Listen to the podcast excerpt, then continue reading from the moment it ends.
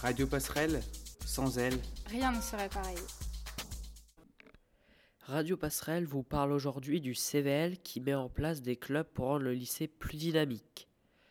Rappel de ce que c'est que le CVL. Le Conseil de la vie lycéenne, ou CVL, est un organe de la démocratie lycéenne en France. Présidé par le chef d'établissement, il est constitué à part égale d'élèves élus, de représentants de l'administration, du personnel et des parents désignés par le conseil d'administration. Néanmoins, seuls les élèves prennent part au vote. Action menée par le CVL. Dans notre lycée Stéphane Essel, le CVL invite tout lycéen à proposer un club et donne la démarche à suivre que nous vous détaillons ci-dessous. Il suffit d'envoyer un mail à Émilien Monet, élève élu. Son adresse est disponible sur des affiches présentes sur le site Léon Bourgeois.